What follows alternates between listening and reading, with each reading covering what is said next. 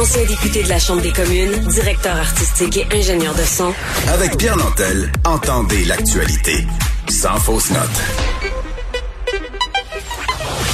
Vous écoutez Pierre Nantel, Cube Radio que de questions relativement à ce point de presse qu'on a eu hier avec euh, M. Legault, des, des mesures qui font quand même grincer d'un dent. On a bien évidemment vu beaucoup de jeunes hier dans des images qui semblaient bien profiter de ce couvre-feu euh, qui euh, s'étire maintenant jusqu'à 21h30, mais ça va s'arrêter à 20h.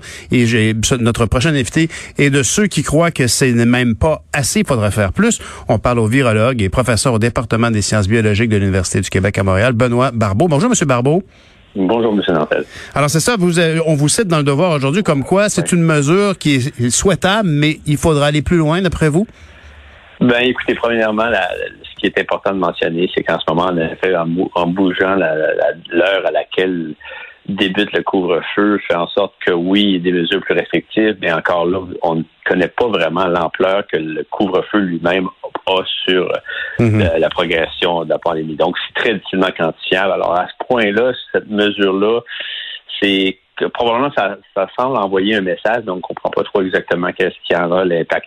Ceci dit, on voit déjà des effets euh, avant, des effets avant-coureurs de, de, la hausse des cas d'infection un peu partout au Québec, particulièrement à Québec, en Ottawa. Les nombres, je veux dire, les nombres vraiment qui augmentent, qui sont extrêmement évocateurs de cette troisième vague, l'impact que, que euh, la troisième vague aura. Et je crois que les, mesures additionnelles auraient pu être du moins euh, présentées au point de presse. Et pense entre autres au niveau des établissements scolaires. Euh, en ce moment, on a quand même été extrêmement timide, donc on parle, on parle plus d'alternance au niveau secondaire 3, secondaire 5, mm-hmm. mais il faudrait vraiment euh, miser plus agressivement dans les établissements scolaires, voir le retour en enseignement en ligne. Donc, je comprends mm. encore là la, vision du gouvernement qui veut que ce soit qu'on privilégie ce contact euh, au niveau des enfants, euh, contact qui est très important mais n'empêche qu'on voit que le nombre d'éclosions dans les établissements scolaires est quand même assez important. Donc, en deuxième rang par rapport à des lieux de travail,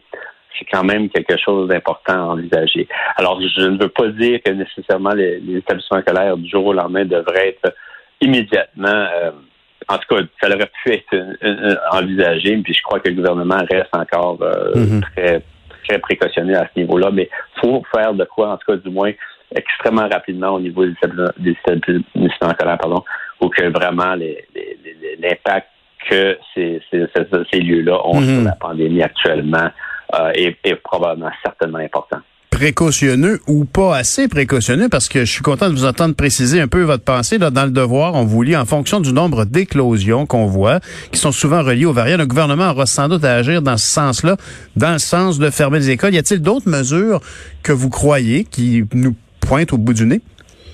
Ben, écoutez, moi, je crois qu'une des choses qu'on n'a pas fait exactement à la province du Québec, mais c'est un peu à travers le Canada, c'est qu'on a été un peu lent et même aussi euh, timide dans tout ce qui est tentative de détecter euh, les éclosions, les potentiels d'éclosion. Et je crois qu'il y a des, technologies de détection rapide qui existent et qu'on n'a pas assez euh, mis de. Et je trouve ça, ça aurait été quand même quelque chose qui aurait été souhaitable et qu'on doit accentuer. Alors là, c'est, on parle pas vraiment des mesures sanitaires, bien sûr, mais en tant que tel, je veux dire, ça, c'est une technologie qui est présente au Québec et qu'on devrait utiliser, qui, a fait justement ses preuves et qui doit nous permettre justement d'identifier la, suspicion que certains euh, euh, certains individus dans un milieu de travail ou encore mhm. dans une habitation scolaire sont positifs et justement pourraient être porteurs et contagieux et, en fonction du virus initial ou d'un variant. Vous en parlez et ça m'amène à vous à, repréciser les, les, résultats des études qui ont été livrées par la CNE-SST, comme quoi le milieu de travail représente plus de 50% des éclosions. Euh, les écoles 20% ce qui nous ce qui explique ce que vous nous expliquiez tout à l'heure. Les, les, les, services de garde, euh, ça serait seulement que 7,7 euh, y a, Où est l'action, euh, par exemple, dans les milieux de travail, la, décision amenée par Québec d'imposer le port du masque partout, il était grand temps, selon vous? Oui, certainement. Et, écoutez, oh, c'est sûr qu'on a du recul en ce moment, puis c'est très facile de critiquer le gouvernement et de dire qu'il aurait dû agir avant. euh, on voyait quand même depuis les, semaines précédentes quand même des données au Québec qui étaient très encourageantes. Donc, à, quelque part, le gouvernement a agi correctement en début d'année ou qui ont imposé plusieurs mesures, et j'ose dire le, couvre-feu, mais comme je vous dis, c'est difficile à quantifier, et qui fait en sorte qu'on a probablement moins progressé rapidement vers cette troisième vague que si on tourne à, notre, nos voisins en, Ontario. Ceci dit, quand même, là, en ce moment, on voit qu'il y a des mesures qui doivent être imposées, qui auraient pu être imposées avant. Et comme je répète encore là, je veux dire, c'est facile justement d'arriver avec de tels commentaires maintenant lorsqu'on mhm. voit les données, les chiffres, mais il y a quelques semaines, on n'aurait probablement pas affirmé de tels propos.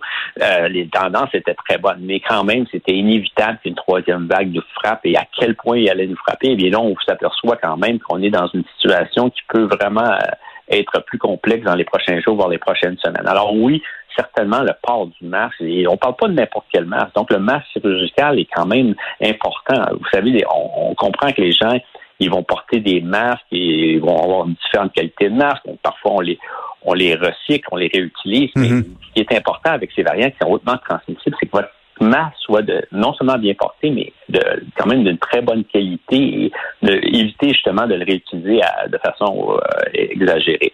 Alors ça, c'est une mesure qui est très importante. Après coup, on parle justement déjà des possibilités de, vaccination en milieu de travail. Et encore là, je pense que c'est des mesures qui sont importantes et qui permettront justement, à une certaine façon, de protéger les gens qui travaillent dans le milieu de travail parce qu'on on comprend là, en ce moment que les jeunes adultes qui sont touchés euh, par la troisième vague, donc qui sont fortement, ben, sont plus mhm. présents et en, milieu hospitalier, eh bien, c'est ceux-là justement qui se retrouvent dans ces milieux de travail, qui sont plus actifs, qui se déplacent.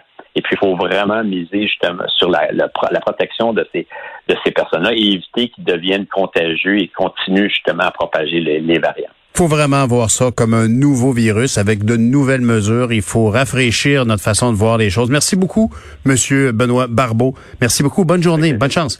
Bonne journée. Benoît Barbeau, qui est virologue et professeur au département des sciences biologiques de l'Université du Québec à Montréal.